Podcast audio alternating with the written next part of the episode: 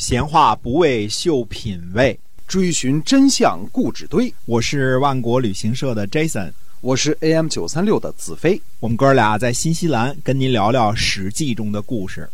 各位听友好，您现在收听的呢是我们每天给您播出的《史记》中的故事。那我们周一到周五为您更新，希望您能够一直的支持我们。我们今天继续书接上文。嗯，公元前五百零五年的六月呢，季平子卒。季平子呢是在东野封地巡视回来之后呢，尚未进入国都曲阜，在曲阜附近的房死去的。那么我们追溯一下这个，回头看一看这个季氏的这个这个这个族谱啊，看看怎么回事啊。那么鲁国季氏的这个祖先呢是季成子季友。他呢和哥哥叔牙、呃庆父啊一样呢，都是鲁桓公的儿子。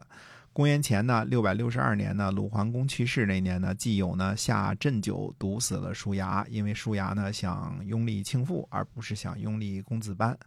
那么叔牙呢虽被毒死了，但是季友呢也依照誓言立其后人为大夫，这个就是叔孙氏。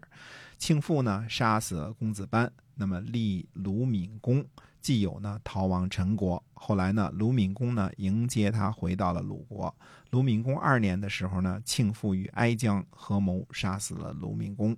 后来呢，既有呢拥立鲁喜公，庆父呢流亡举国后呢被引渡回鲁国之后呢不被饶恕，上吊自杀了。庆父之后呢，在鲁国被立为大夫，这就是孟孙氏。呃，季孙氏。叔孙氏、孟孙氏，因为呢是这个都是鲁桓公的后代，所以被称为三桓啊。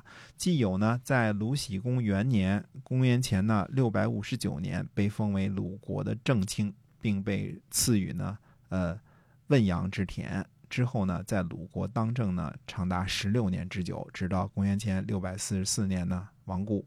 季友的儿子呢早死，家督的位置呢由孙子呃。季孙文子、季文子、季孙行父继承。那么鲁国的正卿呢，在季友死后呢，实际上是呃执政呢是由东门相仲继承的。东门相仲之后呢，由儿子公孙归父继任正卿。那么公孙归父呢？当政期间呢，鲁国实行了著名的出税亩，还有丘甲赋等措施，实际上是加重了税收和军赋。季孙行父呢，曾参与安之战，后来呢，因为这个叔孙侨如进谗言啊，被秦国人扣押了。这以前我们都讲过，对吧？呃，鲁成公呢薨以后呢，鲁襄公继位，季孙行父呢，从鲁襄公元年开始执掌鲁国的大权，执政呢。呃，长达二十四年之久，直到公元前五百六十八年，季文子死后呢，儿子季武子，呃，这个公孙宿啊，虽然未能执政，但是呢，季孙氏呢势力庞大。之后呢，叔孙豹呢还政于季氏，可能呢本来就是希望这个。啊，本来就是安排如此的，或者说呢，呃，季武子年轻的这个缘故啊，这个所以就是这个暂时没有当政。那么季武子时期呢，在费邑筑城做三军，后来呢又四分公事，季氏呢成为鲁国的执政家族，直到公元前五百三十五年呢，这个这个去世啊。但是这个季武子去世啊，那么。执政呢，暂时归于叔孙昭子、叔孙弱。公元前五百一十九年呢，叔孙弱还政于季武子的儿子季平子、季孙如意，直到公元前五百零五年呢去世。从季友啊、季文子、季武子到季平子中间呢。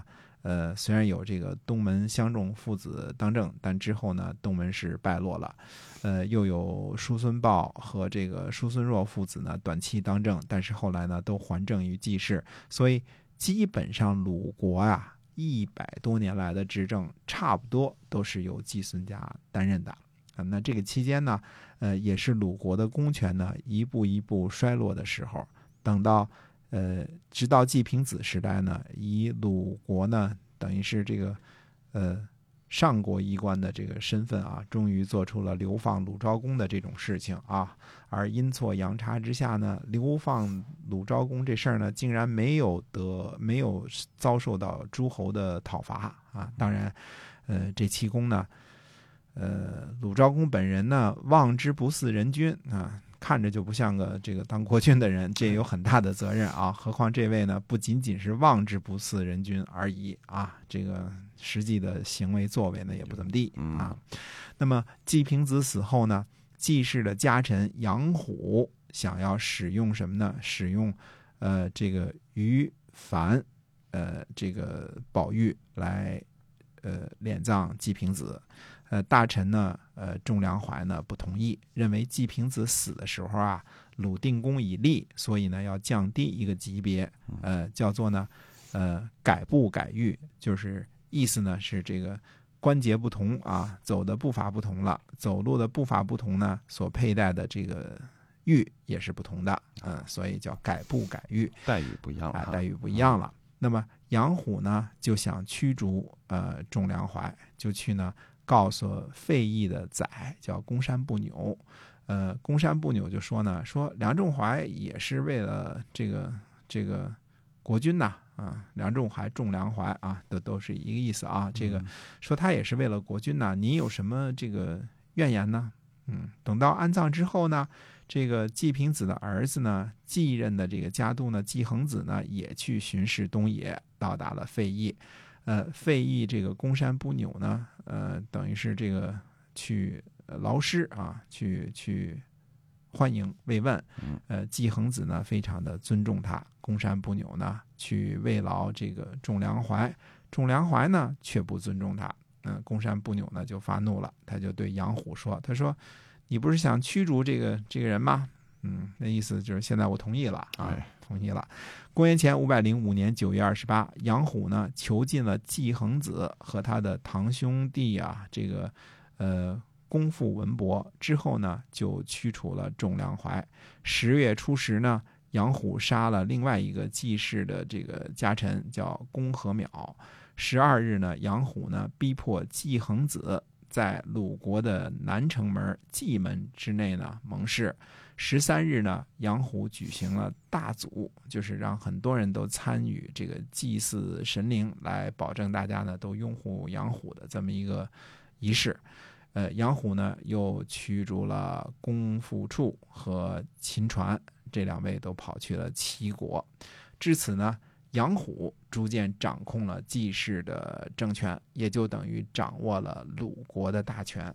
呃，杨虎呢与孔子同时啊，就是《论语》当中提到的那位杨霍啊。那么鲁国呢发生了一些个变故，那么趁着鲁国发生变故呢，因为这个时候正好是孔夫子同时嘛，那么下次呢讲一讲孔夫子这个青年时期呃一些个作为。我们不是讲《论语》啊，我们讲讲这个这个历史上的事儿啊。嗯，那么下次我们讲一讲孔夫子青年时代的事儿。好。